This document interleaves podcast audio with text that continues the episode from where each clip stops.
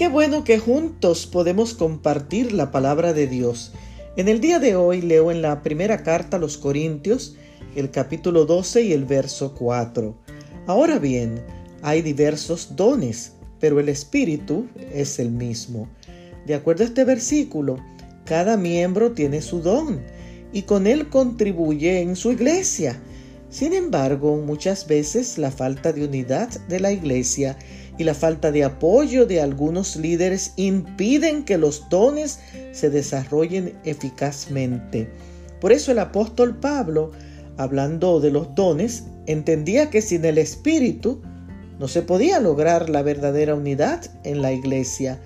Los dones del Espíritu son exclusivamente potestad del Espíritu Santo administrados por Él.